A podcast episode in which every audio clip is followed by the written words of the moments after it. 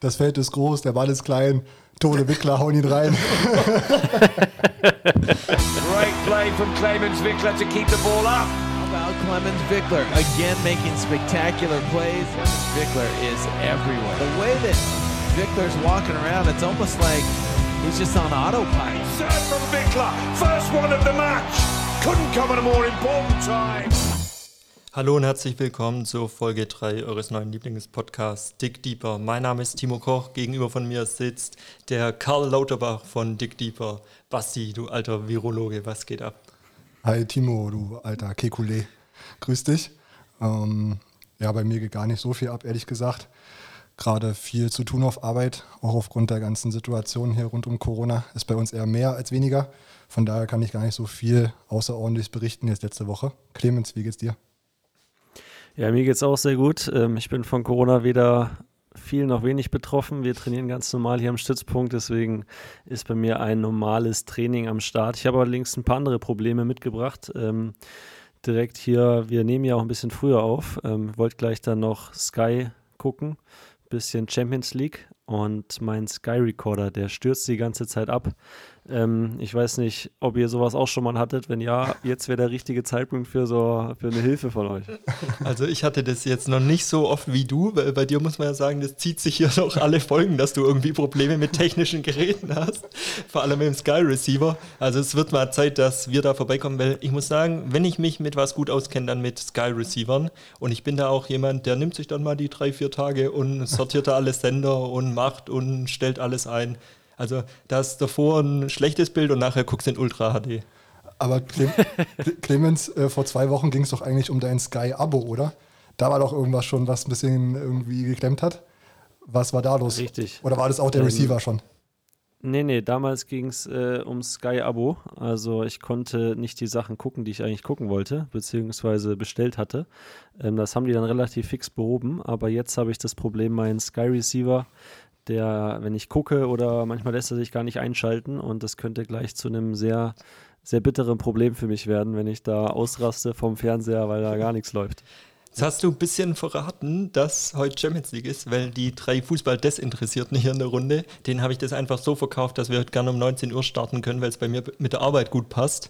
Jetzt habe ich die Champions League um 21 Uhr verheimlicht. Das war natürlich der Hintergrund, dass wir heute ein bisschen früher starten, weil Basti ist schon richtig genervt, weil er eigentlich noch gut eine Stunde länger hätte arbeiten können. Ja, Basti, ich hatte ein bisschen Bock auf Champions League nachher und dachte, dann starten wir um 19 Uhr, dann sind wir um 20, 30 spätestens fertig, dann können wir noch in Ruhe Champions League schauen. Aber du darfst dich nicht beschweren, weil du nutzt ja mein Sky Go, mein Netflix, mein, was noch? Sky Go wüsste ich nicht, Timo. Ähm, da müssen wir nochmal drüber reden danach. The Zone habe ich, da kommen ja auch ein paar Spiele. Nicht die, die natürlich alle schauen wollen, aber ja, Sky können wir auch nochmal drüber sprechen, gerne wäre ich dabei, ja. Jetzt müssen wir nur aufpassen, wenn wir wieder am Anfang zu viel über Fußball sprechen, dann kommen wieder so Kommentare wie, "Ja, bitte nicht so viel über Fußball. Ja, dann lassen wir das doch lieber mit, dem, mit den ganzen Fußballthemen und äh, starten vielleicht mit den Volleyball-Sachen. Ich hätte noch eine Sache mitgebracht, ähm, die wollte ich euch eigentlich schon vor zwei Wochen erzählen, aber sie ist immer noch aktuell. Ähm, da sieht man mal wieder, wie klein die Volleyballwelt auch ist. Ja. Ähm, hab letztens, hat mich auf Instagram, das war vor zwei Wochen, wo wir Podcast aufgenommen haben, Stimmt. kurz vorher ein Iraner, ähm, iranischer Beachvolleyballer angeschrieben ähm, oder beziehungsweise auf eine Story geantwortet. Dann bin ich mit dem so ein bisschen in Kontakt gekommen wieder. Und der hat mir heute wieder geschrieben gehabt. Und das finde ich immer ganz lustig. Also gegen den habe ich mein zweites Gruppenspiel bei der WM gehabt. Ähm, der Bachmann Salemi. Und ja, echt, echt cool. Hat jetzt sein zweites Kind bekommen. Äh, glücklicher Vater und ich finde es cool, dass man so auch weiterhin mit den ganzen Beachvolleyballern irgendwie in Kontakt ist und es so auch weiter so ein freundschaftliches Verhältnis, obwohl man jetzt nicht mega viel äh, zu tun hat, aber das fand ich sehr lustig und ja, auch ziemlich cool von ihm. Ja, super schön. Hört er schon Podcast oder ist er noch jemand, den wir überzeugen müssen? Dem habe ich das schon nahegelegt. Ähm, ich glaube, wie es im Iran mit Spotify und Apple Podcast ist, habe ich, also Apple-Ding habe ich noch nicht so nachgefragt. Ähm, aber er kennt den Podcast mittlerweile, zumindest den Namen. Ähm, vielleicht haben wir bald einen Hörer im Iran. Weil was wir an der Stelle kurz erwähnen müssten, wir haben ja letzte Woche ausgerufen, dass wir keinen Hörer oder keine Hörerin aus Mönchengladbach hatten, nachdem Timo sich in Folge 1 über den Jan Sommer aus Mönchengladbach ausgelassen hat. Jetzt hat sich die Nina gemeldet aus Mönchengladbach. Von daher viele Grüße an Nina. Danke, dass du uns hörst, freut uns und schreibt uns gerne weiterhin. Wahrscheinlich haben die aus Mönchengladbach nur darauf gewartet, dass mal jemand da was Kritisches zu dem Jan Sommer sagt, weil der denen auch auf den Sack geht. Und äh, die Nina, die hat sich da gefreut und jetzt sich auch bei uns gemeldet und hat gesagt, vielen, vielen Dank, dass das mal jemand geäußert hat, dass das jemand mal hier in die Welt rausgetragen hat und viele Grüße aus Mönchengladbach. Wir haben eine starke... Äh, äh, Mönchengladbach ist praktisch Dick Dieperland. Ja, genau. Vielleicht sollten wir das häufiger machen. Einfach mal irgendeine Stadt nennen. Kann auch eine sehr kleine sein, wo wir noch keine Hörer haben. Und ähm, ja, also so akquiriert man ja auch Leute. Und Ja, hau doch mal spontan eine raus. Hau doch mal spontan eine raus. ähm, da würde ich doch meine Freunde aus dem Osten. Wo seid ihr, meine Freunde? Aus Zwickau. Da würde ich mal, würd ich Zwicke, mal hoffen, Zwicke. Dass, dass wir da auch gehört werden. Ist deine Also- Familie, Basti, nicht da irgendwie aus der Nähe? Mein- Deswegen haben wir da bestimmt schon welche. Meine, meine Familie kommt ursprünglich aus Sachsen, genau. Ähm, ich weiß auch, Aus Bautzen. ich weiß auch, aus, aus Leipzig, aus Leipzig, da haben wir ein paar Hörer. Habe ich in der Statistik gesehen. Zwickau muss ich mal gucken. Aber die Ecke ist mit Sicherheit ähm, auch, hat auch Potenzial für Dick Dieper Hochburg, bin ich mir sicher. ja. Das hat Clemens gerade schon gemeint, wir gehen mal vom Thema Fußball weg. Jetzt weiß ich gar nicht, um welche Sportart es sich hier handelt bei unseren Notizen. 1-1 Bremen. Was war das nochmal für eine Sportart, was wir uns hier notiert hatten? Nee, wir wollten Clemens eigentlich nur äh, beglückwünschen zu dem Punktgewinn in München. Vielen Dank. Und ich habe gelesen davor, 19 Spiele war Bremen ohne Punkt gegen Bayern, 19 Spiele ohne Punkt, das kennt Basti sonst aus den FIFA-Partien gegen mich. äh, deswegen ist es einem hier in der Runde zumindest äh, geläufig, aber war ja nicht so schlecht da. Hast wahrscheinlich mit weniger gerechnet, oder? Also ich hab, bin fest äh, samstags reingegangen, fest mit Überzeugung, dass ich nach der Halbzeit ausmachen werde, weil es 3-4-0 steht und dann kann ich mir das einfach nicht mehr angucken. Und war, war echt überrascht. Also, also ich, am Ende habe ich mich geärgert, dass, dass da keine drei Punkte mitgegangen sind. Ich habe in der Halbzeit habe ich, äh, war ich ausnahmsweise mal in Instagram, habe ich deinen Post gesehen, dachte ich, uh, uh, der kommt ein bisschen verfrüht Jetzt da. Abpfiff, jetzt Abpfiff. Es hätte auch gut und gerne nach einer 1-0 Halbzeitführung, ich kenne das auch vom VfB, da geht es gerne mal noch 5-6-1 aus.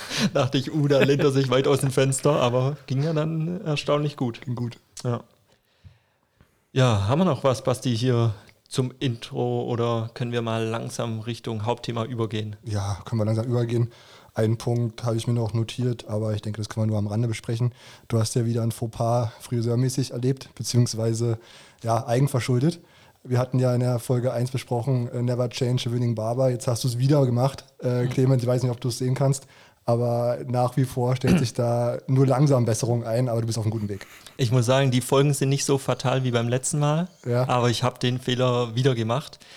Ich wollte eigentlich nicht drauf eingehen, deswegen finde ich es ein bisschen schwach von dir, dass du es hier ansprichst, aber dann erzähle ich das halt kurz. Ich war beim Friseur, wie immer bei Ali, habe den Termin ausgemacht, dann sitze ich drin und sehe schon, der Ali ist nicht da. und dann ähm, kam ich dran, dann hat er gesagt, ja, nächster. Und dann habe ich so gesagt, ja, ja, ich bin bei Ali, ich habe einen Termin, ja, Ali ist heute nicht da. Und dann ähm, hat er gesagt, ab, aber ich habe gesagt, ja, ich habe einen Termin bei Ali. Und dann meinte er, ja, er schneidet genauso gut, ist nicht so schlimm, der ist heute verhindert. Dann machen wir es mal. Und dann wollte ich nicht sagen, nee, ich, ich will nicht zu dir. Sozialkompetent. Und Dann habe ich gesagt, ja, komm, ich gehe zu dir. So schlecht hat er es nicht gemacht, oder? Nee, deswegen habe ich ja gesagt, nur am Rande. Ja. Ja. Ist noch Platz nach oben, aber das kriegen wir hin. Ich sehe es an euch, wie viel Luft da noch nach oben ist. Ja, aber ja. nächstes Mal, der Ali biegt es schon wieder gerade. Ja, ich bin da auch, ich bin da so ein bisschen hinten, hinten dran, habe ich das Gefühl. Ähm, immer wenn ich hier mich in, den, in das Meeting einschalte, ähm, seid ihr eigentlich schon gestylt unterwegs und ich meistens aus dem Training irgendwie geduscht, aber natürlich nichts in den Haaren drin. Und da fühle ich mich schon, also wenn, dann muss ich dann noch ein bisschen nachlegen, ähm, werde ich das nächste Mal dann machen. Ja, du Clemens, das täuscht ein bisschen, weil ich bin eigentlich aktuell 24-7 ungestylt im Homeoffice und ich habe ja das große Glück, dass der Basti nicht hat, dass ich komischerweise ein Notebook bekommen hat, oh, habe ohne Webcam. Ja. Und ich muss sagen, das finde ich gar nicht so schlecht, weil wenn ich da hier mit meinen Kollegen äh, einen Call habe, die im Hemd da sitzen, komme ich mir zwar immer ein bisschen assi vor, in Jogginghose und maximal noch T-Shirt, aber sieht ja keiner. Ja, aber ich kann jetzt auch nicht klagen. Also mein Arbeitsweg von Bett an Schreibtisch sind dann 25 Minuten, deine 20, von daher nimmt sich dann nicht viel. Ja, kann ich mich auch nicht beschweren, ehrlich gesagt. Ja. Aber ist richtig, ich habe äh, die Situation, dass ich überwiegend Videocalls habe, von daher muss ich gucken, dass ich da ja, halbwegs Ich dachte gerade auftauche. 25 Minuten vom Bett an den Schreibtisch, wollte er wieder auf seine große Wohnung hinweisen oder was. Also bei mir dauert das 30 Sekunden, aber ja, äh, durch Eingangshalle etc. ja, wenn- wenn man die richtige Abzweigung findet. ja, genau. Ja, Basti, du solltest jetzt den Hauptteil einleiten, dann mach doch mal bitte. Ja, gerne. Also hast du ja gerade schon ein passendes Stichwort gesagt. Gerade ist viel los mit Arbeit. Ähm, ja, uns beiden geht es so, dass wir im Homeoffice sind seit März. Für mich ist es ein Privileg, sehe ich so, ganz ehrlich. Ähm, klar ist es aber dennoch so, dass wir gerade in den aktuellen Zeiten auch ein bisschen ins Grübeln kommen, weil wir halt seit März, wie gesagt, in der Homeoffice-Situation sind. Und ja, November ist ja, sage ich mal, auch, auch ein Monat, wo man so ein bisschen sich Gedanken macht, vielleicht, okay, ist es das, äh, was mich gerade erfüllt oder ähm, in welche Richtung geht es vielleicht so ein bisschen. Und ja, da stecken wir mittendrin so ein bisschen. Ne? Also klar, uns geht's gut. Das äh, bleibt auch so hoffentlich, klopfen wir auf Holz. Und Arbeitssituation ist okay. Aber dennoch kommt man ja gerade aufgrund der, der fehlenden sozialen Kontakte so ein bisschen ins Grübeln. So geht es mir zumindest. Ich weiß nicht, wie es bei euch ist.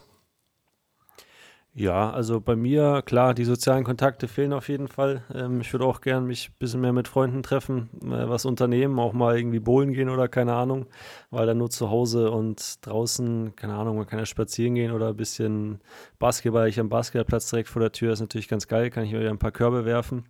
Ähm, aber mir fehlen natürlich auch die sozialen Kontakte. Ansonsten ändert sich für mich momentan nicht so richtig viel, weil ich äh, ganz normal trainieren kann. Ich kann ins Krafttraining gehen, ich kann Balltraining machen. Von daher ist mein geregelter Tagesablauf gleich, aber trotzdem freue ich mich. Ich habe es euch noch gar nicht erzählt. Für mich geht es am 8. Dezember in die Wärme, ähm, in unser erstes Trainingslager. Ähm, ah, sehr schön. Vom 8. bis 22. fliege ich nach Teneriffa.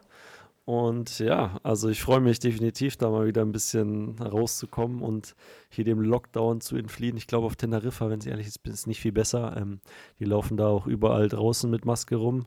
Aber äh, zumindest habe ich ein bisschen Sonne, kann draußen Sport machen und ja, von daher habe ich richtig Bock drauf. Und man kommt mal raus, das ist das Wichtigste. Dann wird es für uns beide noch schlimmer, wenn man dann täglich die Bilder sehen von Clemens in der Sonne, wie ja. er da schön Volleyball spielt.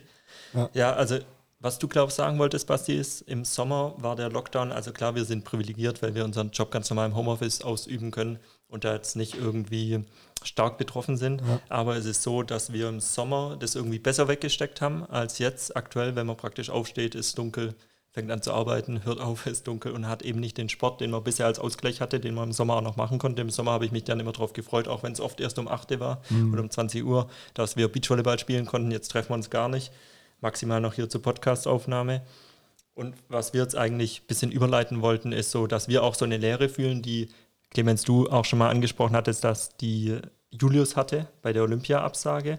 Wir hatten jetzt aktuell die Woche einen Spiegelartikel, der sich genau mit dem Thema beschäftigt hat. Willst du mal da vielleicht ein bisschen tiefer drauf eingehen, Basti? Ja, klar, gerne. Äh, und zwar, ja, passend zu unserem heutigen Thema, hat der Spiegel da einen Artikel rausgebracht über Noah Lyles, ist ein Sprintstar aus Amerika ähm, über 100 und 200 Meter ist der Favorit auf seiner Disziplin. Und ja, da ging es darum, der hatte vor Corona auch schon ja, ein bisschen Probleme mit Depressionen gehabt, teilweise auch ja, psychische Probleme gehabt, war da in Behandlung, hat es dann relativ gut in den Griff gehabt während seiner Wettkampfphase und seiner Vorbereitungsphase auf etliche Wettbewerbe und jetzt durch Corona halt einen Rückfall erlitten. Einfach aufgrund der fehlenden Wettkämpfe, der fehlenden Routine und ja, ist da offen mit umgegangen, was ich gut finde und hat jetzt auch letztendlich gesagt, Medikamente waren jetzt für ihn die, die letztendliche Lösung. Ähm, klar, nimmt, nimmt aktuell nicht an Wettbewerb teil, kann nicht trainieren und ja, passt super, denke ich, in unser Thema. Wie geht man mit der Sache um? Wie bleibt man mental stabil? Wie geht man mit Druck um? Das sind natürlich alles Punkte, die, die uns auch interessieren, jetzt in Bezug auf Sport, aber auch im allgemeinen gesellschaftlichen Leben. Große Themen. Ja, definitiv. Also Thema Druck, da ist jetzt eine ganz neue Drucksituation für viele Sportler dazugekommen. Wenn wir so im Sportbereich bleiben, natürlich auch in, in ganz vielen anderen ähm, ja, Berufen oder auch für ganz viele andere Menschen, die jetzt nichts mit Sport zu tun haben. Aber ähm, Corona hat da eine neue, ganz neue Drucksituation geschaffen. Diese Ungewissheit, dass man einfach nicht weiß, wann, wann gibt es wieder Wettkämpfe, ähm, wofür trainiert man eigentlich, so ein bisschen die, die Sinnfrage, die sich vielleicht auch viele Sportler stellen, weil Klar, also Olympia ist natürlich der große Traum, aber wenn man mal Sportler, auch einige junge Sportler, vielleicht jetzt auf Olympia nächstes Jahr keine Chance haben oder einfach die, der Quali-Zeitraum dafür zu knapp wird, ähm, so ein bisschen die Frage, muss man sich ja stellen, wofür trainiert man gerade so viel. Ähm, merke ich auch am OSP, jetzt bei uns Beachvolleyballern ist es nicht der Fall. Ähm, da habe ich schon das Gefühl, dass alle motiviert sind. Und ähm, wir hoffen alle, dass es nächstes Jahr eine Saison gibt. Es wird dann nochmal spannend, falls es ähm, dazu kommen sollte, was ich jetzt mal nicht hoffe, dass wir im Februar dastehen und wieder reihenweise Turniere abgesagt werden, wie dann mhm. da so die, die äh, Stimmung wird. Aber gerade bei, bei anderen Sportarten, bei den Schwimmern merke ich so ein bisschen, habe ich das Gefühl, dass einige sich fragen, ähm, ja, wieso trainiere ich gerade? Einer ähm, hat auch aufgehört von den Schwimmern, der auch noch Ambitionen auf Olympia hatte, aber nimmt sie jetzt komplett eine Pause. Und ich glaube, aus den, genau den Gründen, Gründen, die du angesprochen hast, Basti, dass man eben, ja, ähm, sich fragt, wieso, wieso trainiere ich so viel und ja, so überlegt, man verpasst ja auch durch den Leistungssport so ein bisschen äh, andere Parts vom Leben. Deswegen ist das jetzt eine ganz neue Drucksituation, die da auf uns Sportler zukommt. Um das nochmal kurz zusammenzufassen, weil wir jetzt unser Thema noch gar nicht so gedroppt haben explizit. Also wir möchten heute so ein bisschen über die negative Seite des Leistungssports sprechen. Clemens, du erfährst wahrscheinlich zu 95 Prozent Bewunderung. Viele sind wahrscheinlich neidisch, würden gern mit dir tauschen, was du da machst. Also ist ja auch ein Traum von ganz vielen, hatten wir schon mal drüber gesprochen. Aber es gibt natürlich auch diese Seiten, die eben nicht so schön sind, über die selten gesprochen wird. Und da wollten wir heute so ein bisschen drüber sprechen und eben nicht nur über das Thema Depression, was auch ein Teil ist. Jetzt ähm, Corona kommt dazu, was wir gerade schon angesprochen hatten, und über die mentale Stabilität und die Drucksituation gehen wir gleich noch ein bisschen drauf ein. Es ist witzig, dass du es ansprichst mit einem Schwimmer, Clemens, weil ich habe da mal bisschen recherchiert und es gibt ja das Beispiel ähm, Depression bei Michael Phelps, wahrscheinlich dem besten Schwimmer, den es je gab. Mhm. Ich weiß nicht, ob ihr euch erinnert, Ian Forbes gab es, ein Australier, der hatte auch äh, recht früh Gold geholt bei Olympischen Spielen und ist recht früh Weltmeister geworden. War dann auch, hat sich auch geoutet, also sag mal geoutet, hatte ich heute in dem Bericht gelesen oder hat gesagt, er hat Depression, ist an die Öffentlichkeit gegangen.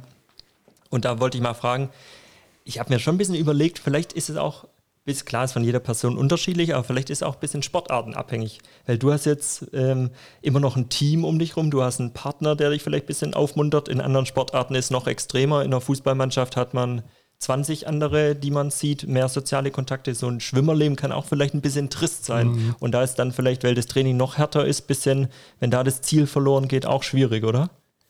Ja, du sprichst es an. Also wir haben echt ein großes Team um uns rum ähm, oder auch Mannschaftssportarten. Da gibt es so viele andere Teammitglieder oder auch Trainer, Physiotherapeuten, natürlich haben die Schwimmer die auch, aber ähm, ich glaube, in Einzelsportarten kann ich mir gut vorstellen, dass das teilweise ein bisschen schwieriger ist. Wie du sagst, bei uns ist das Training auch noch, also ich könnte jetzt zum Beispiel nie so ein Schwimmtraining oder so ein Leichtathletiktraining mitmachen ähm, oder klar mal mitmachen, aber mir das dauerhaft vorstellen, weil das Gefühl schon sehr trist ist. Äh, da ist es wirklich Kraftraum und die die Schwimmhalle, vielleicht noch ein Kanal, ein Schwimmkanal, wo die trainieren und jetzt beim Schwimmen bleiben. Und das wäre für mich sehr eintönig. Und wenn dann noch so, ja, immer so ein bisschen für Depressionen, jetzt offen ist vielleicht das falsche Wort, aber äh, anfällig ist, ähm, mhm. dann ist jetzt gerade die Situation oder allgemein ähm, ist vielleicht nochmal eine andere, aber ich glaube, dass so Depression im Sport auch sehr ein sehr unterschätztes Thema ist. Ähm, dass es viel, viel häufiger auftritt, als, als uns das allen bewusst ist. Aber viele von den Sportlern das selbst einfach auch nicht wahrhaben wollen oder ähm, ja, damit am Ende nicht von die, an die Öffentlichkeit gehen, sondern äh, sich sehr bei sich behalten, dann ihre Karriere aus irgendwelchen Gründen ähm, beenden. Keiner weiß so richtig wieso. Und am Ende, wenn man, wenn sie sich ehrlich zu, zu sich sind, dass es dann irgendwie Richtung Burnout, Depressionen äh, in solche Richtungen vielleicht eher mal geht. Ja, interessante Statistik auch aus dem Artikel, gerade in dem Zusammenhang.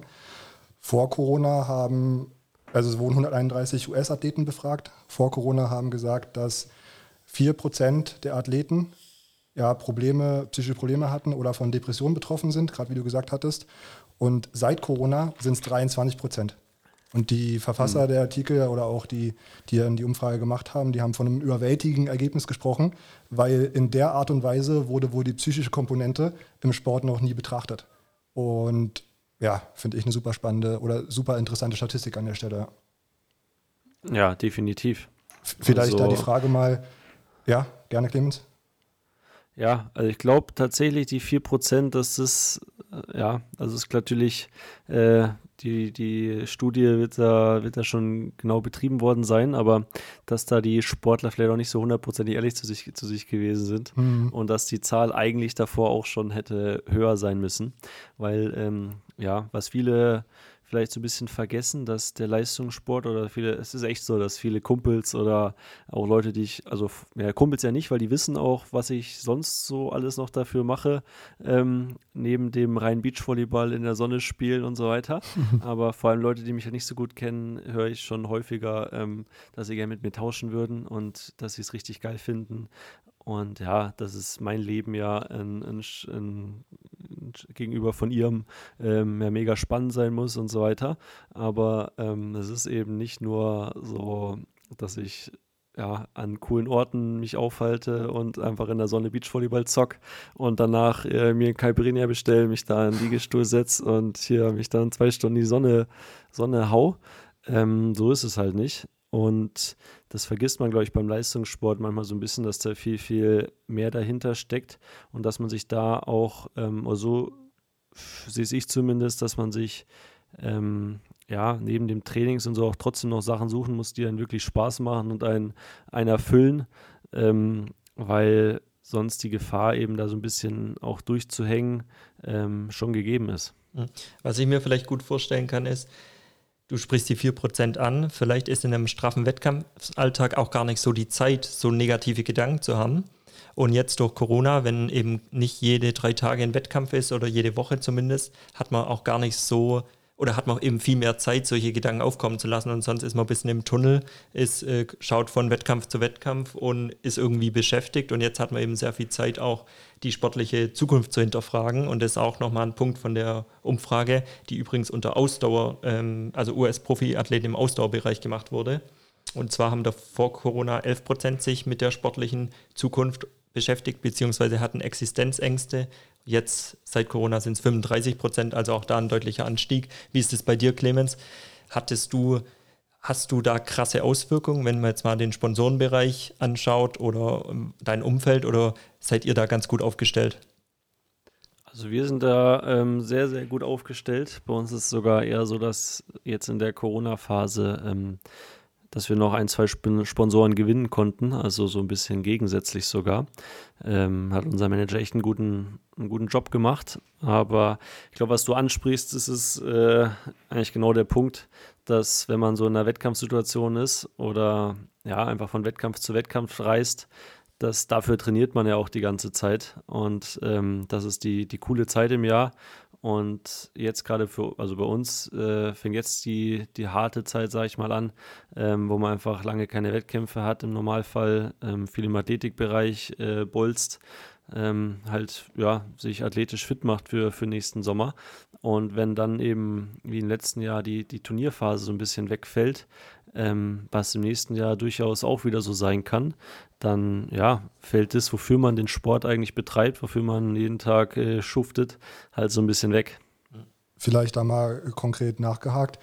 Wie ist es jetzt gerade bei euch im Team? Habt ihr da, ich sag mal, psychologische Betreuung erfahren? Gerade jetzt beim Wegfall äh, ja, des Wettkampfes dieses Jahr. Olympia hatten wir bereits darüber gesprochen. Dann vielleicht, du hast angesprochen, eventuell die Wettkampfphase nächstes Jahr, die betroffen ist. Gibt es da Gespräche, die mit euch geführt werden, aktiv? Um quasi aufzuzeigen, okay, wie kann man damit umgehen, gerade psychisch oder, oder vom Kopf her, um sich trotzdem ja, motiviert zu halten, was du eingangs angesprochen hast. Ja, definitiv. Also wir ähm, arbeiten sehr viel mit unserer Sportpsychologin, mit der Anne Chigeti und die hat auch, während die Olympia-Absage kam, ähm, hat die uns die ganze Zeit angeboten, dass wir jederzeit mit ihr sprechen können. Also das, ist, das Angebot steht eigentlich, die steht äh, immer ähm, von ihr. Wir haben regelmäßig Termine bei ihr. Äh, von daher haben wir da sehr, sehr viel drüber gesprochen, auch ähm, wie man da mental mit umgehen kann, wobei wir beide jetzt da eben jetzt bisher noch nicht so die Probleme mit hatten, weil Mhm. äh, für uns nächstes Jahr Olympia ansteht. Wir sind uns eigentlich beide relativ sicher, dass es auch stattfinden wird. Ähm, von da haben wir einfach ein großes Ziel vor Augen, äh, wo, wir, wo wir motiviert sind, da, dafür hinzutrainieren.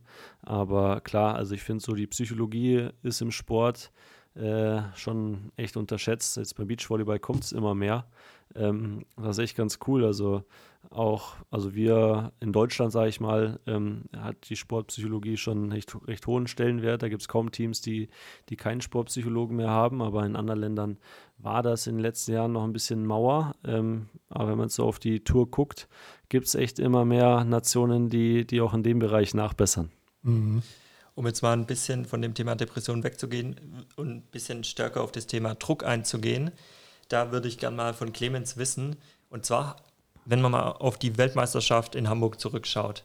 Da hattet ihr ja am Anfang Spiele gegen Teams, du hast vorhin das iranische Team angesprochen, gegen Teams, die ihr schlagen müsst, also wo jeder von euch erwartet, die müsst ihr äh, bezwingen. Und da habe ich in Erinnerung, ich habe jetzt nicht aktuell nochmal ein Spiel angeschaut, aber da habe ich in Erinnerung, dass ihr da auch ziemlich gestruggelt habt, beziehungsweise sch schlecht gespielt habt. Also einfach keine, also nicht das abgerufen habt, was ihr könnt, sondern sehr schwer ein Spiel gefunden habt.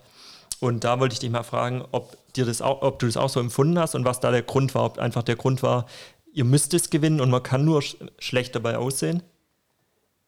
Also finde ich jetzt mal ein bisschen schade, dass du mich jetzt hier so kritisierst und von der Seite so anfährst. Ich gehe gleich noch auf ein bisschen besseres Spiel ein, aber Mann, Mann, Mann, der nee, Wickler. Definitiv. nee, definitiv. Also ich glaube, das war an der WM war nochmal so eine, ja, das hat nochmal so eine Sonderstellung, ähm, weil wir in dem Jahr ähm, von den Leistungen her, ja, eigentlich das beste deutsche Team waren, was so die Vorleistungen anging. Ähm, klar braucht man über Laura nicht diskutieren, dass das die beste Spielerin in Deutschland ist, jetzt geschlechterübergreifend. Also die beste Beachvolleyballerin oder wenn sie bei den ein Mann wäre, wäre sie auch der beste Beachvolleyballer. Aber ähm, trotzdem waren eben die Vorleistungen bei uns recht gut. Deswegen war medial die Aufmerksamkeit auf uns recht, recht hoch. Mhm. Und so wir haben es immer probiert, äh, nicht so an uns ranzulassen, aber ich glaube, so der Druck, der muss man unterscheiden. So, es gibt ja verschiedene Arten von Druck. Ähm, der Druck, der von außen kommt, so über Medien, Öffentlichkeit und vielleicht der Druck, den man sich selber macht oder der irgendwie im, im Team entsteht, entsteht. Und ich könnte mir vorstellen, dass es so eine Mischung war. Einerseits, dass die eben, ja, wir hatten das Gefühl, dass die Augen auf uns gerichtet sind bei der WM. Und wie du gesagt hast, die ersten ähm, Spiele waren gegen vermeintlich leichte Gegner. Das waren Pflichtsiege äh, für uns. Und das war, ähm, ja, in dem Moment mental irgendwie ich kann gar nicht so richtig beschreiben, wieso, aber es war nicht so leicht, auch wenn wir wussten, dass wenn wir gut, gut selber spielen, dass wir die Spiele gewinnen. Ähm, aber weil da einfach so ein bisschen Druck auf uns gelastet hat und wir eben auch selber uns den Druck gemacht haben, die Spiele gewinnen zu müssen und auf jeden Fall mit einem guten Gefühl oder mit Siegen in die, in die WM starten wollten. Und das hat uns in der Situation äh, ja auf jeden Fall eher gehemmt. Ähm, da haben wir es nicht geschafft. Wir haben eigentlich recht viele Tools mit unserer Sportpsychologin ausgearbeitet, wie man sich aus so solchen Situationen befreien kann. Ähm, aber ja, hat in, dem, in den Spielen nicht so, nicht so richtig gegriffen. Ja, das, das würde ich an der Stelle mal nochmal vielleicht genauer wissen. Weil wir haben ja alle gesehen, ihr habt ja dann immer wieder reingefunden, immer mehr reingefunden in die WM und euch da natürlich auch leistungsmäßig gesteigert. Wir wissen alle, wie dann, wie es dann quasi den Verlauf genommen hat. Kannst du da vielleicht mal aus dem Nähkästchen plaudern, was vielleicht so ein ein Tool, was du jetzt gerade angesprochen hattest, wäre, um da quasi im Spiel oder vielleicht auch außerhalb des Spiels sozusagen sich da ja. frei machen zu können vom Druck und dann seine, seine Routine abrufen zu können? Jetzt warte aber noch ganz kurz, ja. Clemens, weil ich hole mir noch hier Stift und Papier genau. und schreibe mit. Alle mitschreiben, bitte. ja, genau. Es sind echt ähm, relativ banale Geschichten. Ähm, um die es sich dann am Ende dreht. Also was wir recht viel gemacht haben, und das war am Anfang eben noch nicht so der Fall, oder bei mir zumindest noch nicht so richtig der Fall, äh, viel mit PMR gearbeitet, das äh, so progressive Muskelrelaxation heißt es. Ähm, das macht man aber eher abends, also sollte man nicht direkt vor den Spielen machen, weil das fährt einen komplett runter, das nimmt so die komplette Spannung aus dem Körper. Das kann man sich so vorstellen, ähm, ja, also spricht unsere Sportpsychologin für uns auf. Wir legen uns ins Bett oder irgendwo hin, machen die Augen zu und ähm, spannen nacheinander einzelne Muskeln an. Und also atmen erst, also probieren uns auf Atmung zu konzentrieren und mhm. so weiter, spannen einzelne Muskeln an und ähm, probieren danach komplett die, die Spannung rauszulassen aus den Muskeln. Und dadurch gehen wir durch den ganzen Körper durch und danach fühlt man sich echt, ähm, ist auch vorm Einschlafen echt super, wenn man so aufgeregt ist und so weiter. Äh, fühlt man sich echt richtig entspannt und, und locker. Das ist, glaube ich, eine Sache, die so ein bisschen die innere Anspannung bei uns oder zumindest bei mir gelöst hatte nach, mhm. den, nach den ersten Spielen. Aber so im Spiel direkt selber, ähm, wo ich echt, also es ist ganz witzig bei uns beiden, wir haben eher so die Probleme, wenn wir vor kaum Zuschauern spielen, so uns das aufs Spiel zu fokussieren und je, je größer das, je größer die Zuschaueranzahl wird, je größer die Stadien, haben wir normalerweise ähm, viel weniger Probleme, ähm, was manchmal auch ein bisschen andersrum äh, ist. Mhm. Aber wir finden das beide echt ganz geil und dann kommen wir irgendwie selber in so einen Flow rein und müssen gar nicht mehr so an so, auf so viele Tools zurückgreifen. Aber wenn wir nochmal so beim konkreten Beispiel wären, wenn wir oder wenn ich mich selber unter Druck fühle, dann wäre zum Beispiel ein so ein Ding, ich ähm, gehe aus dem Feld, buddel da mit dem Fuß ein kleines Loch und werf quasi gedanklich so die, die, die Fehler da rein. Ein schlechtes Gefühl oder so genau die, die Fehler da rein. Oder verbuddelst den Julius mal, wenn. genau.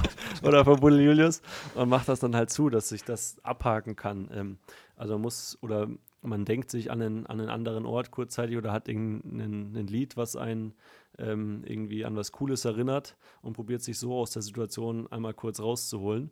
Das wären jetzt so einfache Beispiele, da gibt es natürlich noch äh, vieles mehr, aber ähm, ja, das sind im Prinzip, jetzt ist kein Hexenwerk oder wo man denkt, boah krass, äh, dass, dass, sowas, dass du sowas kannst. Das glaube ich, kann jeder. Aber ähm, es hilft enorm.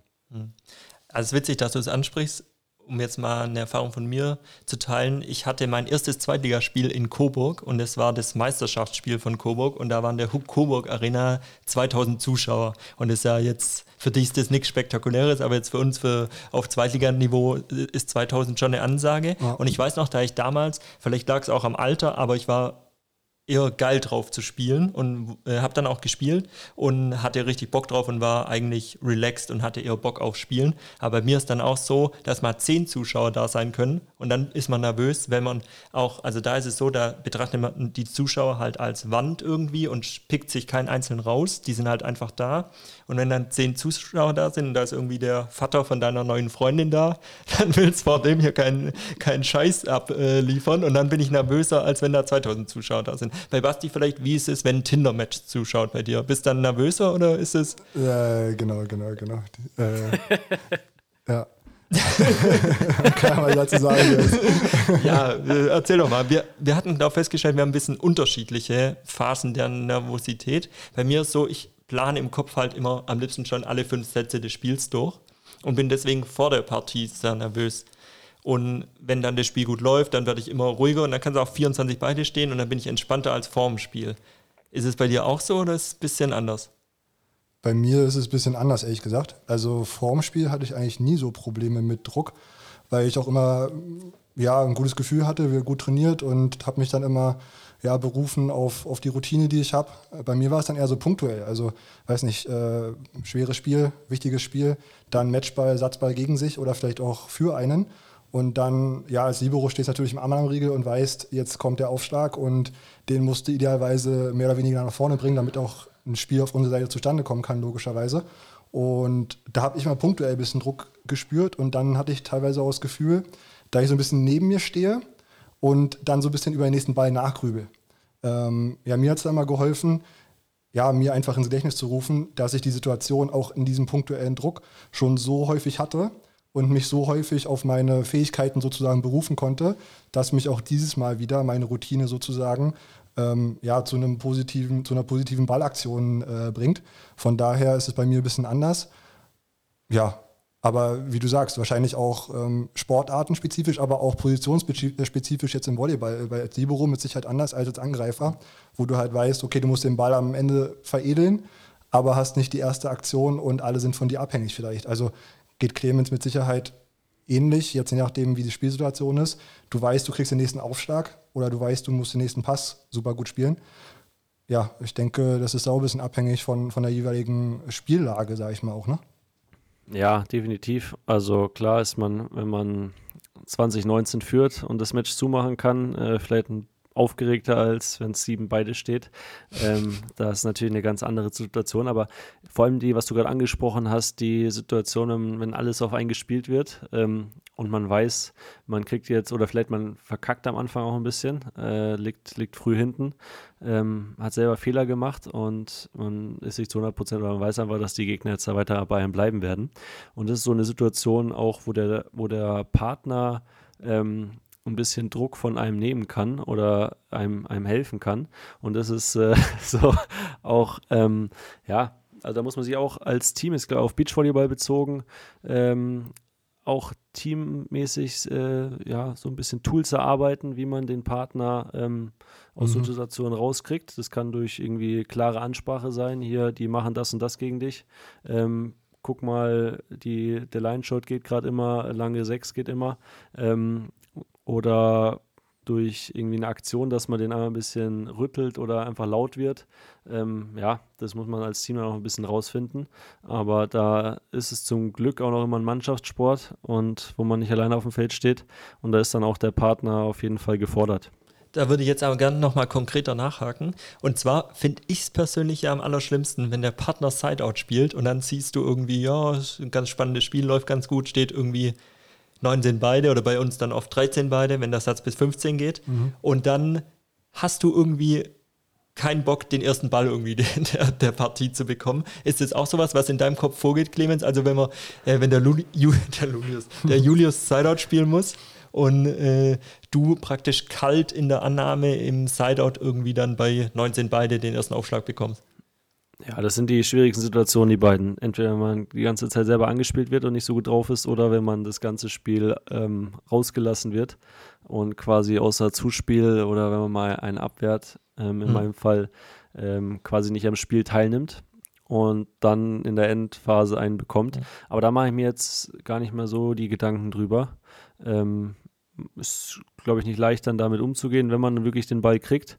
Aber im Prinzip, ja, stellt man sich ja so in die Annahme, dass man auch immer mit dem Ball rechnet. Zumindest sollte mhm. man das machen. Ja. Aber klar sind solche Situationen ähm, mit die schwierigsten, die man, die man lösen kann.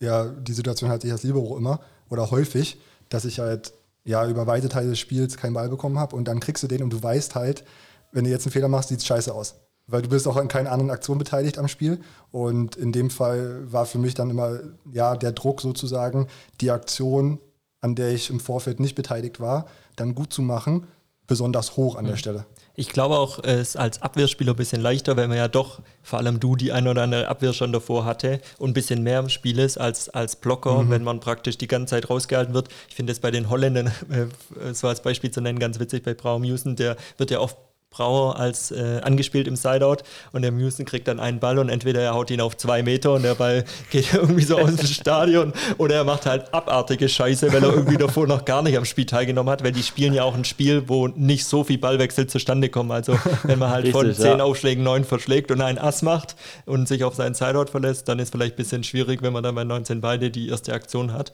Ist wahrscheinlich auch ein bisschen unterschiedlich dann ja. von Team zu Team. Ja, als Blocker kann ich mir auch vorstellen, dass es vielleicht noch ein bisschen schwieriger ist. Aber was Basti angesagt, äh, gerade gesagt hat, finde ich ganz witzig, weil das auf mich genauso zutrifft. Ähm, früher als, als junger Spieler musste ich auch bei den Älteren ähm, hin und wieder Libero spielen. Und da kam es bei mir tatsächlich mal vor, ich hoffe, mein Trainer hört jetzt nicht zu. ähm, es war teilweise so, die Libero-Situation habe ich echt gehasst. Ähm, Lieber-Position, weil du echt, du kannst nur verlieren auf dieser Position, hatte ich immer das Gefühl. Und damals hatte ich auch irgendwie so in, in der psychologischen, mentalen Richtung äh, einfach noch keine Erfahrung und ähm, es war einfach schlecht. Und ähm, von daher habe ich mich, ich habe mal in einem Spiel, wo es wirklich nicht gut lief für mich, und wir hatten auch keinen zweiten Libero dabei, ähm, habe ich eine Verletzung vorgetäuscht. Um In Absprache mit um, den anderen oder von dir aus alleine? Von mir aus. und und habe gesagt, dass ich nicht mehr weiterspielen kann. Und dann darf ja quasi ein Außenangreifer für mich eingesetzt werden. Ähm, habe ich zum Glück auch nur einmal gemacht, aber ähm, das fand ich gerade sehr passend zu deiner Libero-Anekdote, weil das ist so, ich glaube, mental ist das eine der unterschätztesten Positionen, weil ja, man gefühlt durch eine geile Abwehr, okay, hat er gut geholt, aber ist irgendwie auch sein Job. Annahme perfekt nach vorne gebracht, 15 von 16 Bällen. Ähm, ja, muss er machen und eine geht ihm weg. Dann denken die, ja, mein Gott, was macht er da? Dafür ist es doch sein Job. Muss er, muss er doch nach vorne bringen, dieses Ding. Äh, von daher finde ich die Libero-Position in der Halle mental mit die schwierigste oder vielleicht sogar die schwierigste. Ich weiß nicht, wie ihr das seht, aber. Ich sehe das nicht so. Mich, äh, jetzt fühlt er sich bestätigt, Clemens. Was machst du denn hier? ja, ob es jetzt die schwierigste ist, würde jetzt als Zuspieler hast du auch viel Verantwortung, keine Frage. Aber ist auf jeden Fall so, dass natürlich ein Fehler in jedem Fall scheiße aussieht als Libero. Und da musst du dann schon bei der Sache bleiben. Klar, Verletzungen vortäuschen ist das letzte Mittel dann. Habe ich jetzt persönlich jetzt noch nie in dem Umfang wahrgenommen. Aber ja, klar, ist, ist teilweise nicht so einfach.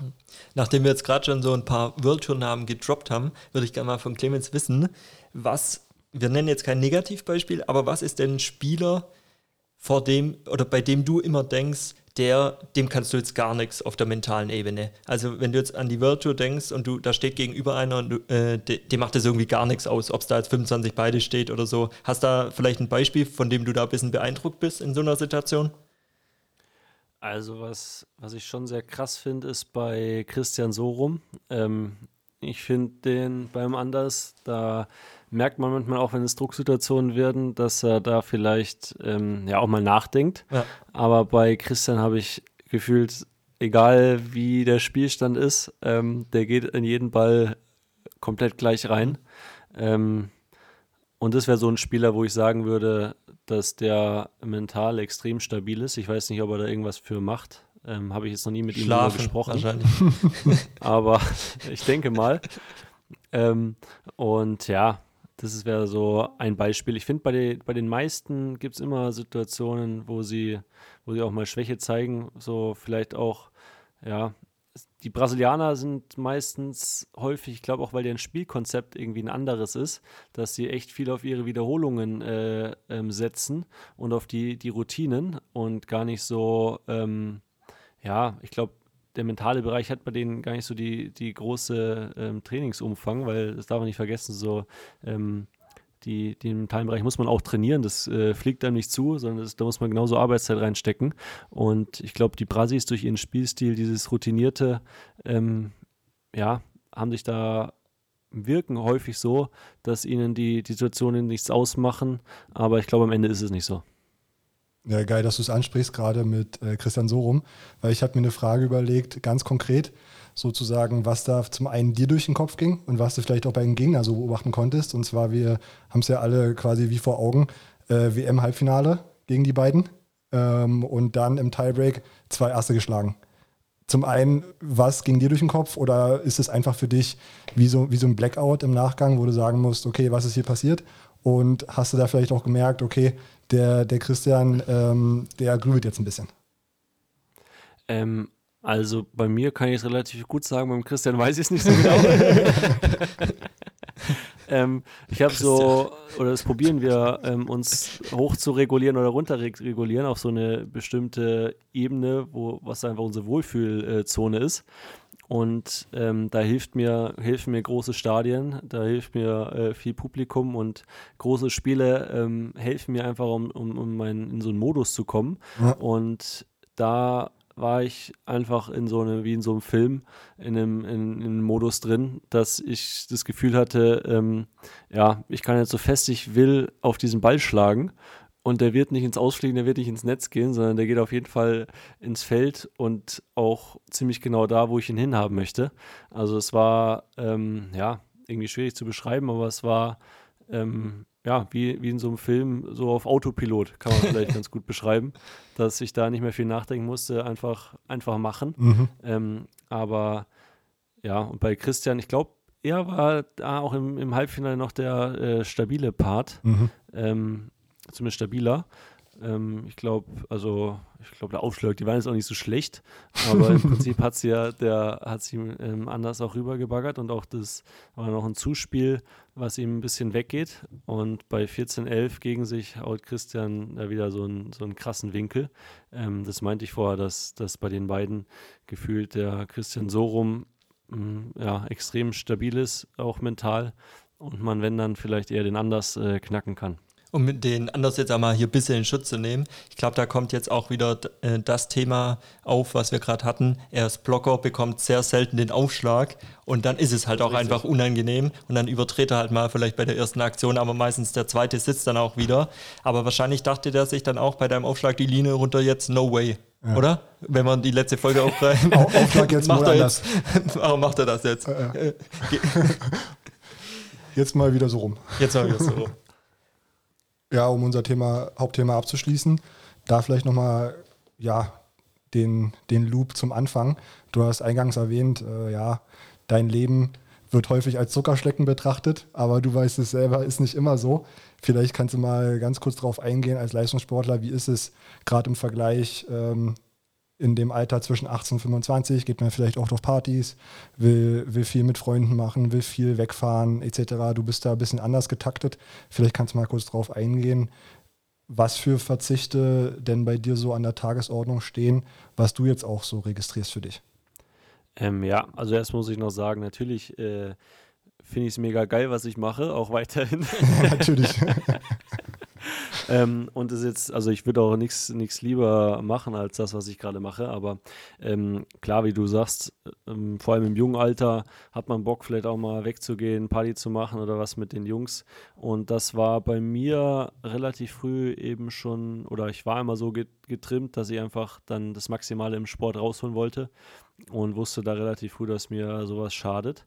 Ähm, und bin dann auch mit 15, 16, keine Ahnung, aus der Schule äh, direkt zum Training, dann nach Hause, muss noch ein paar Sachen machen, vielleicht mal mit einem Kumpel getroffen, aber das wird halt der Freundeskreis auch schon während der Schulzeit. Man muss, musste halt ein bisschen, ja, aussortieren hört sich blöd an, aber musste sich halt auf die wahren Freunde ähm, bisschen beschränken. Mhm. Und dann war es jetzt bei mir so, dass ich mit 18 äh, auch dann nach Berlin gezogen bin und dann innerhalb von drei Jahren äh, dreimal umgezogen äh, macht das Ganze mit den Freunden und so dann ja jetzt nicht wirklich leichter. Mhm. Und das ist auch das, was mir jetzt in Hamburg äh, mit am meisten fehlt, so Familie, Freunde, ähm, was mit denen zu machen und da auch einfach in der, in der Nähe zu sein oder die mal die Möglichkeit zu haben, keine Ahnung, für einen Nachmittag ähm, da mal hinzufahren oder was mit denen zu machen. Und würde sagen, das ist auf jeden Fall äh, so mit der größte Verzicht ist. Und wenn ich jetzt nicht Beachvolleyball spielen würde, würde ich sehr wahrscheinlich auch wieder ähm, zurück in die Heimat ähm, ziehen und da irgendwo wohnen. Aber ansonsten, ähm, klar, man guckt, Alkohol, Partys ist natürlich ein Thema, wo man schon extrem einsparen muss. Ähm, man muss ja auf die, auch auf die Ernährung achten, kann jetzt nicht sich reinschaufeln, was man möchte. Mhm. Das sind so Sachen. Und was man vielleicht auch nicht unterschätzen darf, so die, die Bildung, äh, die eigene Bildung, weil man da als Volleyballer ja schon noch dran denken muss. Im Normalfall verdient man nicht so viel Geld, dass man sich nach der Karriere zur Ruhe sitzt und ein Lotterleben hat, sondern man muss schon noch irgendwas äh, weitermachen und arbeiten oder wie auch immer. Und ähm, ja, da einfach den Weg zu finden, das während dem Sport noch zu studieren oder irgendeine Ausbildung zu machen, weil man, das war ganz witzig, ich habe mir heute nach dem Training mit Julius kurz über das Thema auch unterhalten gehabt und da hat er gemeint, so der größte Nachteil am Leistungssport ist für ihn, dass, dass man ständig äh, kaputt ist und quasi so auf andere Sachen irgendwie noch sich aufzuraffen, was zu unternehmen oder mhm. äh, was für die Uni zu machen, ähm, da für ihn einfach nochmal schwieriger ist. Und das sehe ich schon auch so, dass du, wenn du körperlich komplett irgendwie im Arsch bist, dann dich aufzuraffen, für die Uni zu machen oder ja, dann legst du halt doch wieder auf die Couch und machst den Fernseher an oder so. Und genau, ich weiß nicht, wie, wie ernst das gemeint hat, aber es steckt auf jeden Fall was Wahres auch dran. Ja, das ganz interessant, das ist auch das, was Tim Holler uns erzählt hat äh, von seiner Zeit in Hamburg, dass er wirklich immer gedacht hat, er braucht diese zehn Stunden Schlaf und wirklich es sehr unterschätzt ist, wie kaputt man ist und ähm, dass man da wirklich seine Ruhephasen auch benötigt, was man wahrscheinlich jetzt so als Normalo-Sportler eher unterschätzt. Ja, genau. Also so was Schlaf angeht, du musst dir mittags eigentlich die halbe Stunde Mittagsschlaf einplanen und ähm, abends, ich brauche so achteinhalb, neun Stunden brauche ich auf jeden Fall, dass ich am nächsten Tag wieder ähm, ja, fit ins Training gehen kann.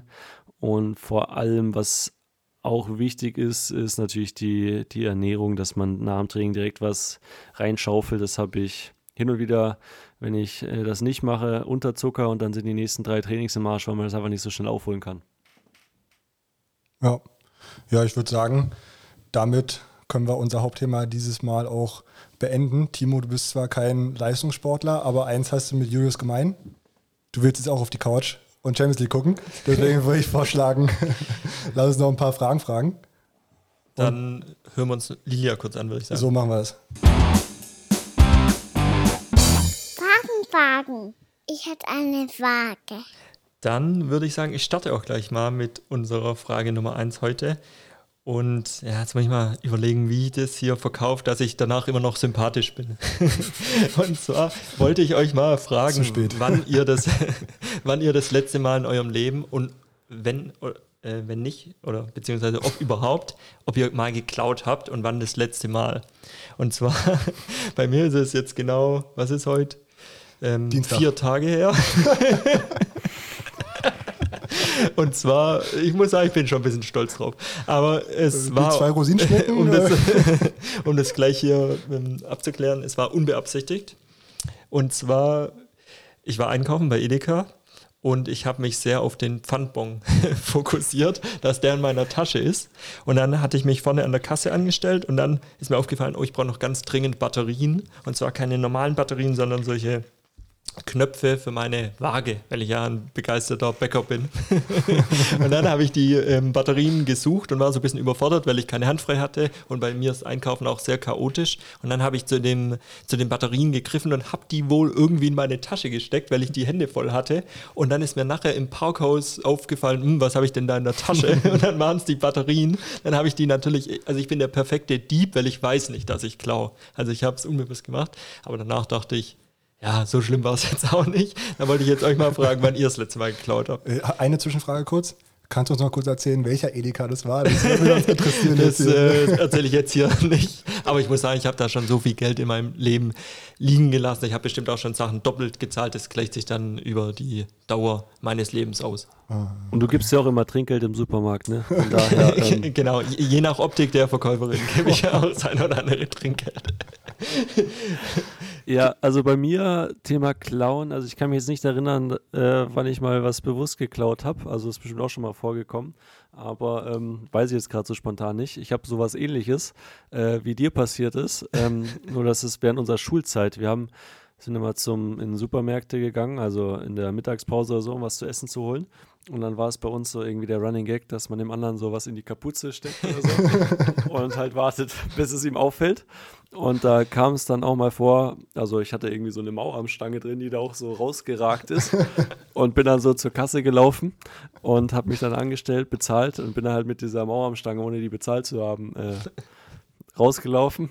Ist dann auch keinem aufgefallen und dann danach der Kumpel, der es mir reingesteckt hat, hat die halt rausgeholt und die Warenhaus aufgemacht. Also ich habe quasi für ihn unbeabsichtigt ähm, was geklaut gehabt. Also es war auch nicht meine Schuld, sondern die meines Kumpels, dessen Namen ich nicht nennen werde und auch den Supermarkt nicht, um zu schützen. Das verjährt, hört sich so ein bisschen. Ja, ja. ja äh, wenn ich da auch noch ausführen äh, darf, soll, ich habe gerade mal überlegt. Also bei mir ist eher Klauen jetzt bisher nicht wissentlich. Ähm, was ich aber sagen muss, also das wird eher so bei mir unter die Kategorie mitnehmen. eher so unter Kategorie mitnehmen. Ähm, ach, ah, okay. ich weiß. Und zwar, ähm, ja, ich glaube, jeder von uns hat spazieren gehen während Corona für sich so ein bisschen als Hobby entdeckt. So wie ich auch. Und ich wohne hier nicht weit von Fellbach und da gibt es äh, ja ein paar Felder, wo halt auch äh, ja, örtliche Gemüsesorten, Kürbis, Gurke etc. angebaut wird. Und da kam es schon mal vor, dass ich dann ja auf dem Heimweg sozusagen, habe ich mal letztens so einen Kürbis mitgenommen, ehrlich gesagt. Ich glaube, das zählt im weitesten Sinne auch unter Klauen, weil es gibt ja auch diese Stände, Kasse des Vertrauens, wo man dann ja den Kürbis auslösen kann. Aber ich habe mich dahin reißen lassen, den Kürbis mal äh, mitzunehmen. Ich weiß nicht, was ihr meint. Zählt das unter Klauen? Im weitesten Sinne wahrscheinlich schon. Also, wenn man es jetzt ganz genau nimmt, wahrscheinlich schon, weil irgendwie wird das schon gehört. Aber würdest du es auch Aber- machen, oder? Ich bin diese, diese Mitnehmstände, äh, Stände, äh, wo die Kürbisse ausliegen, die sind ja alle, die kalkulieren das ja ein, dass da Leute was mitnehmen. Ja. Ähm, deswegen ist, ist im Mittel, im Mittel ist es Jetzt okay. bin ich schockiert von. Clemens. Aber nee, nee, ich nehme das nicht mit, aber ich würde sagen, man sollte bei diesen Mitnehmensständen, ähm, weil die Preise sind einfach überteuert, weil die das teuer machen müssen, weil irgendwelche Leute da auch klauen. Ähm, so zwei Euro weniger oder ein Euro weniger, dann ist es ein ordentlicher Preis, finde ich. Das kann man da reinwerfen. und nicht den vollen Preis, weil das ist einfach überteuert. Also das äh, sieht Basti genauso. Ein Euro weniger. Das Problem ist, die Kürbisse kosten aber nur einen Euro. Deswegen wissen wir ganz genau, was der da reinwirft. Und ich muss sagen, ich möchte mich da von euch beiden distanzieren, weil ich habe den Basti da schon erzogen, dass er jetzt sagt, es ist vielleicht nicht ganz gut. Am Anfang hat er gesagt, was soll er denn machen? Die Sachen liegen da rum. Und äh, 200 Meter äh, weiter machen, ist, wenn ich Hunger habe? 200 Meter weiter ist ein Stand. Ich habe mich dann im, wann ging es los? Jetzt so im August, September ein bisschen gewundert, dass es bei Basti fünfmal die Woche Kürbis gibt. Und ähm, er kam mir dann so um die Ecke mit, ja, das ist ja nachhaltig, wenn Ja, er das hier selber pflückt. Hast dir geschmeckt oder nicht? Es hat, ja, ja, es Ja, hat mir ja, sehr gut also, geschmeckt, also. aber ich muss sagen, ich distanziere mich da davon. Ich klaue, wenn dann unbewusst, ihr klaut bewusst. Und da finde ich, gibt es einen, oder du, Basti, da gibt es einen großen Unterschied. Ja. um das hier mal Nee, nee, abzurunden. ich, ich glaube, am Ende kommt es auch, kommt jetzt dann bald raus, dass Basti ähm, dann ein Feld gepachtet hat und Kürbisse anbaut. Das, Ja. äh, das wäre wiederum in der okay. Nächsten Episode, in der nächsten Episode werden wir das dann droppen. Das wäre okay, jetzt stecken wir das hier mal in die Tasche hier. Ja. ähm, ja, die Batterien. trotzdem, trotzdem zu Geschmack vielleicht von mir direkt mal zweite Frage. Und zwar habe ich mir die am Sonntag überlegt. Sonntag ist für mich immer Kuchentag. Weil ich finde, Sonntag ist da einfach angemessen für. Da kann man sich mal entspannt Sonntagnachmittag hinsetzen, sich da einen schönen Cappuccino machen, einen schönen Kuchen gönnen. Ich gehe da immer zu einer, zu einer Bäckerei hier bei mir im Ort und hole mir da in der Regel immer einen Käsekuchen. Weil ich liebe Käsekuchen, finde ich sehr lecker. Was sind eure Lieblingskuchen? Und vor allem, esst ihr auch Sonntagskuchen oder esst ihr häufiger Kuchen oder seltener? Also ich esse sehr selten Kuchen mittlerweile. Ähm, aus dem Grund, dass ich mir selber keinen backe. und in die Bäcker, in der Bäckerei kaufe ich irgendwie auch keinen Kuchen. Aber was mein Lieblingskuchen ist, äh, sind so eigentlich drei Stück. Ähm, Schwarzwälder Kirschtorte ist ganz oben. Das gab es bei uns früher in Kempfenhausen im Internat als, als äh, Sieg- Hauptspeise. Also unser Co-Trainer als Hauptspeise. unser Co-Trainer hat das für Siege gebacken. Gab nicht so viele Siege, aber hin und wieder haben wir uns dann über eine Schwarzwälder Kirschtorte freuen dürfen. Und unsere, unsere meine Physio ist hier meine Nachbarin, die backt richtig guten russischen Zupfkuchen. Der ist auf jeden Fall auch noch in, meiner, in meinen Favorites. Und Obstkuchen geht immer. Einfach so ganz klassisch so einen Tortenboden kaufen. Erdbeeren drauf oder Himbeeren drauf. Ähm, viel leckerer geht's fast gar nicht. Basti, da muss ich sagen, du hast nicht gut zugehört, weil Clemens hat letzte Folge erwähnt, dass Samstag sein Cheat Day ist. Wie soll er dann sonntags auch noch Kuchen essen? Ich weiß gerade hier spielfreie Phase, Corona. Und ich muss natürlich sagen, um hier, ja, um hier gut wegzukommen, weiterhin bei meiner Mutter, natürlich jeder Kuchen von meiner Mutter ist der beste und ich mag da alles. Und du findest den ja auch nicht so schlecht, Basti, habe ich mal gehört. Der Kuchen von Sylvia ist sehr lecker. Ja, danke. Hefezopf vor allem. Jetzt, äh, Clemens, das musst du wissen, ne? wenn er jetzt sowas sagt, meine Mutter hört wahrscheinlich den Podcast, dann steht wahrscheinlich morgen wieder so ein riesiger Kuchen hier bei Basti vor der Tür. Das macht er immer ganz geschickt, da kommt er sehr sympathisch rüber und äh, mit dem Erfolg, dass er dann einen Kuchen vor der Tür stehen hat. Also ich würde mich auch, also meine Adresse würde ich dir mal privat schicken. Ähm, falls wir da irgendwie was hinkriegen würden, ich würde mich auf jeden Fall auch über einen Kuchen freuen. Ja, jetzt würde ich sagen, Clemens, jetzt hoffe ich, Ich jetzt noch. überrasche ich dich nicht, sondern du hast wirklich eine Frage vorbereitet. Dann Ich machen wir mal mit dir wirklich-. Ja. Ich habe wirklich Jetzt eine bin ich Frage. gespannt. Jetzt bin ich Und gespannt. zwar, wir, also ich reise vielleicht ein bisschen mehr als ihr, aber auch trotzdem reist ihr hin und wieder. Und mich würde mal interessieren, worüber habt ihr euch am meisten geärgert, dass ihr das vergessen hattet? Also, ich fange einfach mal an. Bei mir war es im, im Trainingslager ähm, in Brasilien. Also ich habe eigentlich so drei Sachen, die mir mal passiert sind und es ist beides echt ärgerlich gewesen oder alles drei. So der Klassiker ist natürlich Ladekabel, Handy, aber ähm, ich hatte im, in Brasilien im Trainingslager letztes Jahr, wir waren drei Wochen da und ich habe mir vorgenommen, richtig was für die Uni zu machen und habe meinen Laptop alles eingepackt, meine, meine Klausurenbücher und dann fällt mir auf, als ich dort war in Brasilien, ähm, dass ich mein Laptop-Ladekabel vergessen hatte. Also konnte ich meinen Computer nicht benutzen und somit auch äh, nichts für die Uni machen. Oh, Und habe dann probiert, die, dieses Ladekabel irgendwie nach Brasilien zu schicken. Hat dann auch geklappt nach eineinhalb Wochen, aber dann war es das falsche Ladekabel. Also ja, war die Uni, Uni, ähm, Uni-Sachen waren, waren futsch für mich. Und ja, da habe ich mich sehr geärgert drüber. Und in, in der Regel, ich vergesse, obwohl ich so häufig packe oder fahre, irgendwas vergisst man ja immer. ja, also wenn, geht es mir so. Ja, ja. Also ging mir auch so. Was mir da jetzt spontan einfällt, ja, als Corona losging, so Richtung März, April, hatte ich dann noch dann im, im Mai oder im Juni hatte ich eine Dienstreise nach Köln und ich habe da auch, gerade wie du gesagt hast, eine gewisse Routine, was für Sachen ich einpacke, wie ich sie einpacke und so weiter. Dann bin ich aus dem Haus und ich sag mal, zehn Minuten Fußweg von mir ist die S-Bahn und ich mache das bei Reisen immer so, dass ich alles relativ eng takte. Also da ist nicht viel Wartezeit dazwischen, weil es auch relativ häufig ist sozusagen und ich da zeitsparend unterwegs sein will. Dann stehe ich vor der S-Bahn und sehe die Leute, wie sie in der S-Bahn sitzen und alle haben eine Maske auf und ich habe meine vergessen. So, und dann ich natürlich äh, Hemd, Krawatte und stand dann da wie ein Unwürdiger und habe dann probiert, irgendwie so mein, mein Gesicht zu verdecken. Alle haben mich schon angeguckt, wie, wie als wenn ich ein ganz asozialer wäre, habe mich dann aber tatsächlich in die erste Klasse gesetzt, um da, um da natürlich niemand, äh, ja, irgendwie. Sehr lobenswert von dir, einfach in die erste Klasse zu um, da, um da natürlich niemand irgendwie ja, zu konfrontieren mit meiner Maskenlosigkeit. Und habe mir dann am Bahnhof in Stuttgart bin ich dann zum Jormas rein und dann stand da vorne so ein Schild, ja, hier kann man Masken kaufen. Und dann bin ich dahin und ja, ich hätte gern hier die Packung Masken. Und waren drei Stück und die dann so, ja, 9,95 Euro. Äh, 9 Euro. Und ich dann so, ja, ich wollte jetzt, wollte jetzt nicht, äh, drei Stück wollte ich nur. Ja, ja, die kosten 9,95 Euro. Aber war für mich halt alternativlos. Deswegen musste ich die 9,95 Euro investieren, um mich mhm. danach natürlich. Das ist ganz ungewohnt für dich, dass Dinge Geld kosten, weil die Kürbisse sind for free. ja, die Masken lagen jetzt nicht auf dem Feld, auf dem Heimweg, deswegen habe ich die mal dann bezahlt diesmal. Das ist ja vielleicht auch eine Maske so am Bahnhof. Eigentlich findet man immer irgendwo eine Maske auf dem Boden. Hättest ja auch äh, ja. ein Sparprojekt nehmen können und dir eine Maske einsammeln auf dem Weg. So, Herr Kikole, vielen Dank für die Empfehlung hier. Also ich, ich dachte gerade schon, ich habe kein Beispiel, aber natürlich, weil ich sehr viel vergesse, habe ich auch ein Beispiel für Urlaub. Aber ich dachte gerade, im Urlaub kann es auch sein, also wenn man jetzt denkt, was man im Urlaub vergisst, manchmal vergisst man ja zum Beispiel im Urlaub, dass man eine Freundin hat oder so. Also das sind ja Sachen, die man beispielsweise vergisst.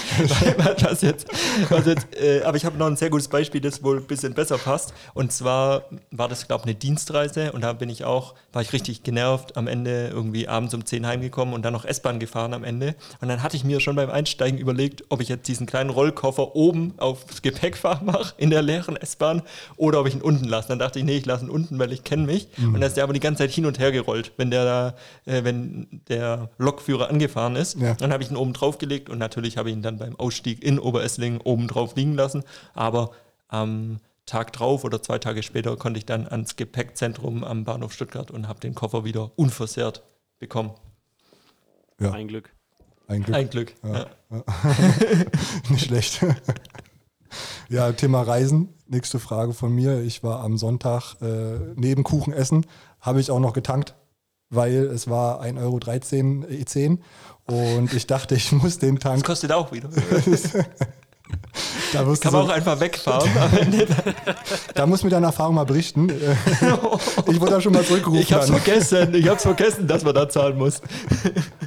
Jedenfalls äh, 1,13 Euro. Ich dachte mir, auch obwohl mein Tank halb voll war, den muss ich jetzt auffüllen mit dem günstigen Sprit quasi. Wie seid ihr da? Seid ihr welche, die dann ja, fahren bis zum Ende und dann tanken, egal wie viel es kostet, oder zwischendrin mal so nachfüllen mit günstigerem Benzin? Ähm, also zwischendurch nachfüllen bin ich eher nicht, aber ich gucke dann, wenn es gegen Ende geht, dann gucke ich schon, also warte ich, also ich in Hamburg, ich fahre ja die Strecke Training bis zu mir nach Hause, ähm, ist nicht so weit, obwohl ich sie trotzdem im Auto fahre. Ähm, ja, man muss ja, man muss Kräfte sparen, wo man kann. Und das wäre ja. jetzt für mich äh, völlig fehl am Platz, da ähm, auf die Umwelt zu gucken und da jetzt, also Umwelt gegen mich aufzunehmen. und in so einen Toyota sitzt man ja auch gerne rein. Ja. Also da muss man ja die genau. Zeit nutzen. Ja. Genau, muss man nutzen. Und nee, also ich gucke dann schon ein bisschen auf den Preis und wenn ich denke, ähm, dass es mir, also keine Ahnung, dass es zu viel kostet, dann fahre ich lieber nochmal dran vorbei und hoffe, dass es am nächsten Tag ein bisschen günstiger ist. Aber wenn es dann genauso teuer ist, dann, ja, mein Gott, dann tanke ich auch für den teureren Betrag. Ja. Aber im Prinzip, da äh, fällt mir mein Papa, der ist da sehr stark drin und ähm, guckt dann immer oder ja, vom Tanken sagt dann, ja, ich habe heute für 1,10 getankt oder so. und dann sage ich auch, also aber am Ende, wenn man sich überlegt und es kostet irgendwo 2 Cent weniger, ähm, dann hast du da äh, 60 Cent gespart oder so ähm, ja, ob das dann so wichtig ist, für die zwei Cent weniger zu tanken. Natürlich, ich gucke schon auch drauf, aber ich bin jetzt kein äh, Fanatiker in dieser Hinsicht. Also ich fahre immer bis zum bitteren Ende und wenn es rot leuchtet, gehe ich dann tanken. Wenn wir gerade beim Thema Vetter sind, muss ich einen guten Tankwitz, den mein Vater oder meine Mutter hat den wahrscheinlich zum tausendsten Mal gehört. Mein Vater kommt immer vom Tanken heim und hat, äh, ruft meiner Mutter hoch, ich habe getankt. Und dann ruft meine Mutter jedes Mal aufs Neue super und dann sagt mein Vater immer, nee, 10. Oh. Richtiger Dead-Joke. ähm, bin ich jetzt dran mit, mit einer Frage noch, oder? Sind wir schon bei Frage 4 eigentlich, Basti? Es kommt Frage 5, oder? Richtig. Dann äh, bin ich noch übrig, genau. Ist gut, dass Clemens gerade angesprochen hat, dass er lieber fährt anstatt läuft. Jetzt weiß ich nicht, wie ich die Kurve hier zur Nachhaltigkeit bekomme. Und zwar wollte ich mal zum The aufs Thema Einkaufen zu sprechen kommen, wie ihr euch vorbereitet äh, beim Einkaufen. Und zwar nehmt ihr da auch eine Tasche mit oder geht ihr einfach so los und euch fällt dann beim Einkaufen ein, oh, jetzt habe ich da nichts oder wie macht ihr das? Also ich nehme auf jeden Fall eine Tasche mit. Ich habe mir da eine Mehrwegtasche sozusagen zugelegt mhm. und die wird jedes Mal mitgenommen. Ich mache mir jetzt nicht den genauen Plan, was ich kaufen will, also im Groben schon. Ich weiß, welche Essentials, sage ich mal, ich brauche, aber der Einkauf selbst spielt sich dann relativ gleich ab jedes Mal. Auf jeden Fall aber mit Mehrwegtasche, keine Frage. Mhm. Wichtig. Ist bei mir auch der Fall. Also ähm, ich bin jetzt keine, kein, keine ganz äh, Umweltsau. Ähm, ich achte schon auch ein bisschen auf die, auf die Umwelt. Nachhaltigkeit ist schon auch ein Thema für mich auch wenn ich dann mal mit dem Auto äh, zum, zum Training fahre. Aber die, ähm, die Tasche ist immer, also ich vergesse sie auch hin und wieder mal, aber so zu 90 Prozent äh, habe ich sie dabei. Wie löst du das und dann, wenn du die vergisst? Wenn ich sie vergesse, dann hole ich mir eine Papiertasche. Uh, okay. Weil, also es gibt ja mittlerweile ja. fast auch, also ein paar Supermärkte haben glaube ich noch Plastikdinger, aber ja, okay. ähm, ja, dann ist es für mich alternativlos. Also entweder so eine Papiertasche oder so einen blöden Karton ja. wo der total unhandlich ist und 5 Euro kostet. und dann nehme ich doch die Tasche für 10 Cent. Okay, weil ich dachte jetzt, also Pap äh, Plastiktüte geht natürlich nicht, aber es gibt ja auch so Menschen, wo ich mich da manchmal dazu zähle, die dann so eine Papp, so, einen Karton, so einen Karton nehmen und leer räumen oder mal einer rumliegt und dann werden die Sachen da halt mal kurz äh, reingestapelt. Das finde ich auch nicht so schlecht. Weil dann denke ich mir, ja klar, Papiertüte ist jetzt nicht so schlimm, aber so, wenn da so ein Karton rumliegt, der kostet dann mal wirklich nichts, Basti, den kann man nehmen und dann ist das auch nicht so schlecht, oder?